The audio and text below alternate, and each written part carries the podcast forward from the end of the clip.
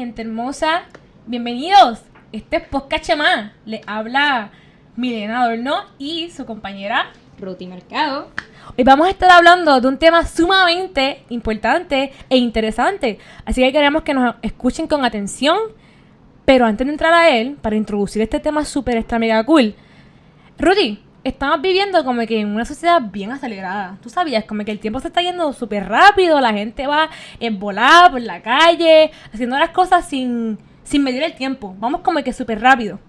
Y la paciencia es algo que se ha perdido un montón. Esta escasea por todas partes. Poniendo un ejemplo trivial, por lo menos sobre mí. Yo reconozco que desde la cuarentena, yo uso mucho TikTok. Esta aplicación está brutal. Mucha gente la conoce, yo sé que sí. Y es una aplicación que te da un contenido bien rápido, bien accesible.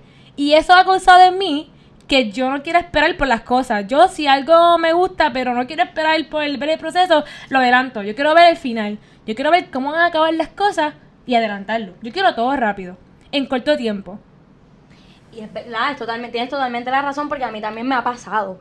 Yo siento que la gente está utilizando más TikTok que YouTube. ¿Por qué? Porque YouTube tienes que aguantar, ser capaz de ver 10 minutos de video. Y no queremos. Nosotros queremos adelantarnos y ver las cosas en menos de dos minutos. Ya nuestra retención está perdida, la paciencia va así, va en volar, no queremos esperar. Y por eso es que hoy queremos hablar sobre esto. Porque estamos viviendo estos tiempos tan acelerados que todo se ha vuelto bien limitado, bien rápido, bien efímero. Y tomamos decisiones efímeras o eternas. Eso es una cosa que vamos a discutir hoy. ¿Qué es efímero, Ruti? Pues mira, efímero, como definición como tal, es que es algo pasajero y temporal. Eso es que dura poco tiempo, eso es fugaz, desaparece. Pero no solo eso, también efímero es que es algo que dura poco tiempo y se hace con el deseo de que perdure con un objetivo específico, en concreto. Eso quiere decir que no buscamos que dure para siempre. No, buscamos que sea permanente. No buscamos para satisfacer el ahora, quiero algo ahora, es un objetivo en concreto. Y pues esta parte me llama mucho la atención, ya que como que cuando experimentamos que es lo efímero en diversas maneras, tenemos que ver que hoy vamos a estar tocando tres maneras principales tres formas en que inconscientemente o conscientemente lo efímero se apropia de nuestras vidas. ¿Cómo así? Cuéntame, cuéntame eso, porque yo quiero saber si yo estoy experimentando lo efímero en mi vida y yo no lo sé. Pues mira, ejemplo sencillo, cuando tomamos decisiones, a veces tomamos decisiones efímeras, que son pasajeras, pero nosotros sabemos que estamos tomando decisiones que no van a repercutir a nuestra vida a lo largo, sino que son de la hora. Y esto es como que un momento que queremos algo específico, lo necesito ahora y no soy capaz de esperar. Eso quiere decir que si las cosas efímeras son pasajeras, esas cosas no tienen que ser realmente tal vez malas. Pueden ser cosas que rellenen un vacío, pero momentáneamente, pero no permanecen. Un ejemplo de esto, mientras estaba hablando, yo pensaba en que estaba hablando con una amiga hace unos días atrás, y es que yo soy una persona que le da mucha hambre. Y el hambre es algo natural, somos humanos, nos da hambre. ¿Y qué pasa? Para llenar el hambre, uno necesita una comida fuerte. Y yo lo sé. Yo sé que necesito comida fuerte. Pero yo siempre, cuando tengo la oportunidad y tengo chavo, porque estamos en la pobreza, decido comprarme un açaí. Y yo sé que el açaí a mí no me llena. Pero yo decido y me compro el açaí porque el açaí me va a llenar. Y yo soy ahí, tú sabes. Yo voy por mis ganas, por mi decisión propia. Voy allá, le compro el açaí, me lo como, yo, viste, yo sabía que esto me iba a llenar. Pero como a la hora, hora y media, la barriga vuelve. Y yo, ay, bendito, tengo hambre otra vez, así que ¿qué tengo que hacer?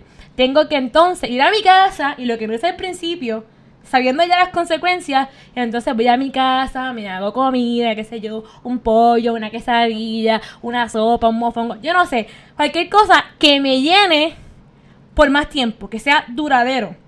Y lo que estabas hablando, que son las decisiones, pues yo como que lo pude asociar con eso, porque prácticamente yo conociendo que tengo una fuente directa que me puede sustentar, que es la cena en mi casa, que es una comida fuerte, decido ir a esa solución rápida, que es el açaí, que sé que no me va a llenar, que me va a rellenar ese vacío por un corto tiempo. Y me recuerdo esta historia bíblica donde Jesús se encuentra con esta mujer samaritana y ella fue a buscar agua en el pozo. Ella fue a buscar agua como todo el mundo conoce, agua, agua normal, sin sabor. este, pero Jesús, cuando se encuentra con ella, le dice, mira, eh, si tú tomaras del agua que yo te estoy parafraseando, si tú tomaras del agua que yo te daría, ¿verdad? Este, no tendrías sed jamás porque yo soy la fuente de agua, ¿verdad? Eterna. Eso quiere decir, ¿verdad? Vamos a ir rapidito a San Juan 4, del 10 al 14. Dice, respondió Jesús y le dijo, si conocieras el don de Dios y quién es el que te dice, dame de beber, tú le pedirías y él te daría agua viva. La mujer le dijo, Señor, no tienes con qué sacarla y el pozo es hondo. ¿De dónde pues tienes el agua viva? ¿Acaso eres tú mayor que nuestro padre Jacob, que nos dio este pozo, del cual bebieron él, su hijo y su ganado? Respondió Jesús y le dijo, Cualquiera que bebiere de esta agua volverá a tener sed. Mas el que bebiere del agua que yo le daré no tendrá sed jamás, sino que el agua que yo le daré será en él una fuente de agua que salte para vida eterna. Eso quiere decir, en otras palabras, que Jesús es nuestra fuente directa, permanente, que sacia nuestra sed, nuestra necesidad. Pero aún Jesús siendo nuestra fuente directa, que sabemos que Él es nuestra agua, hay otra parte de la Biblia que dice que también que Él es nuestro pan, ¿por qué acudimos a otros medios temporeros? Mira, eso es una muy buena pregunta. Pero es que vamos a verlo desde esta perspectiva. Todos nosotros tenemos alguna herida o alguna situación y todos nos hemos sentido vacíos en algún momento. El problema es que yo trato de llenar ese vacío con lo que a mí me satisface, con las satisfacciones momentáneas. Pero no nos llena y necesitamos más. Y seguimos acudiendo a esas satisfacciones mientras experimentamos ese sentir de de saciación o de llenura, pero momentánea. Y yo sé que no llena mi vida, pero yo trato de remendar una vasija rota con la pega de pegar el papel. Y yo me olvido que esa pega lo va a soportar por un rato, pero esa vasija se va a volver a romper, el líquido se va a salir, no va a entrar. Eso es así. Y entonces llegamos al punto 2, y es la satisfacción. ¿Y qué es satisfacción? Pues mira, satisfacción es ese sentimiento de bienestar o placer que se tiene y que se va colmando. Pero algo importante es que ese esa satisfacción cubre una necesidad. Y un sinónimo de satisfacción. Importante. Eso es curioso. Es la excusa. Y es que yo creo esas necesidades. Eso no termina ahí. Porque la excusa es una razón o argumento que yo doy para justificar una falla que yo tengo. Así que muchas veces esas satisfacciones son esa excusa que yo creo para alimentar esa falla y no sentirme tan mal. Fíjate, estoy hablando de la excusa y yo pienso, ¿verdad? Yo lo pongo, ¿verdad? En, en el estado actual. Cuando yo no quiero ir para un sitio, y o no quiero hacer algo, yo pongo una excusa, porque me la no quiero ir o no quiero hacerlo. ¿Por qué tú pones una excusa? Pues mira, yo voy a ser sincera. Tengo que admitir que yo recurro a las excusas cuando yo no quiero aceptar algún reto o alguna responsabilidad. Eso quiere decir que tenemos algo en común. Ninguna de las dos quiere hacerse el compromiso ante la situación. Es decir, oímos del compromiso y ponemos la excusa. Por eso es que la satisfacción es una excusa primordial para justificar nuestra necesidad. Esto ocurre mucho en nuestra vida cristiana porque cuando tenemos una necesidad o un problema, tenemos que buscar una forma de trabajarla, pero no queremos comprometernos y muchas veces no queremos comprometernos con el Señor. Como mencionaste hace un tiempo atrás, o sea, unos minutos atrás, decías que la, Dios mío, papá Dios, yo estoy como que traba hoy. la satisfacción es un placer que me hace sentir bien. Es decir, si yo me siento afligida, en vez de yo acudir al Señor para entregarle mi aflicción, para que Él me ayude a convertirla en gozo, como dice su palabra, a sentirme mejor, yo decido como excusa, pues yo me voy a sentar a ver un programa de televisión, un maratón, porque me voy a sentir súper bien, voy a escudarme, no me voy a comprometer con el padre, porque yo no quiero comprometerme, voy a huir, voy a ver Netflix, o voy a ver, yo no sé, cualquier Hulu, yo no sé, lo que, lo que me aparezca para distraerme. Eso quiere decir que estoy ese rato satisfecha, estoy en bienestar, tengo placer, no siento mi aflicción. Pero cuando eso se acaba, ¿qué pasa? Vuelvo otra vez a la aflicción, vuelvo otra vez a sentirme igual que como cuando comencé a ver el maratón. El, la televisión me puede ayudar a sentir un, un, bien por un ratito. Y en ese momento puede ser mi excusa, pero por corto tiempo. Cuando se acabe ese tiempo, vuelvo otra vez a lo mismo, mientras que Dios puede proveerme un bienestar mayor. Dice la palabra en Mateo 11:28, venid a mí todos los que estéis trabajados y cargados, y yo os haré descansar. Y a veces queremos este descanso, pero no queremos comprometernos con el Padre porque no queremos entregarle nada, porque no queremos que lo trabaje, así que yo voy a satisfacerme y me voy a excusar. Y eso me recuerda otro versículo más que está en Apocalipsis 21:4 que dice, enjugará Dios toda lágrima de los ojos de ellos, y no habrá más muerte, ni habrá más llanto, ni clamor, ni dolor, porque las primeras cosas pasaron. Eso quiere decir que Dios limpia nuestras lágrimas. Dios está dispuesto a limpiar nuestras lágrimas y a enjugar esas tristezas de nosotros. Yes. Pero es que nosotros volvemos a cometer los mismos errores y volvemos a esas satisfacciones. Yo reconozco que Dios me está ofreciendo un refugio, pero aún así decido una eh, solución terrenal conveniente a mi situación. Por ejemplo, como tú dijiste, la televisión. Porque yo no quiero entregar mis cargas, yo no quiero comprometerme, porque yo sé que Dios me va a exigir algo. Eso requiere tiempo. Dios es un Dios que sabemos que nos ama y que nos quiere ayudar, pero también es un Dios que procesa, que perfecciona, que nos transforma y que nos cambia. Y pues no queremos alcanzar esta mejoría porque no queremos someter el tiempo que necesita y no queremos someter esas satisfacciones que a pesar de que sabemos que no nos llena, nos hace sentir bien por un momento. ¿Por qué? Porque hemos perdido nuevamente, como decíamos al principio, la paciencia. Y queremos todo rápido. Yo no quiero el proceso, yo quiero sentirme bien ahora.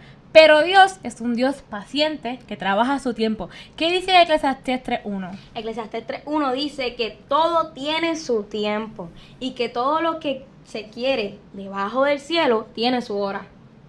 La voluntad de Dios es perfecta, pero muchas veces queremos ser perfeccionados, queremos, ¿verdad? Que esa voluntad ocurra en nuestra vida, pues no queremos comprometernos. Y ahí está el problema.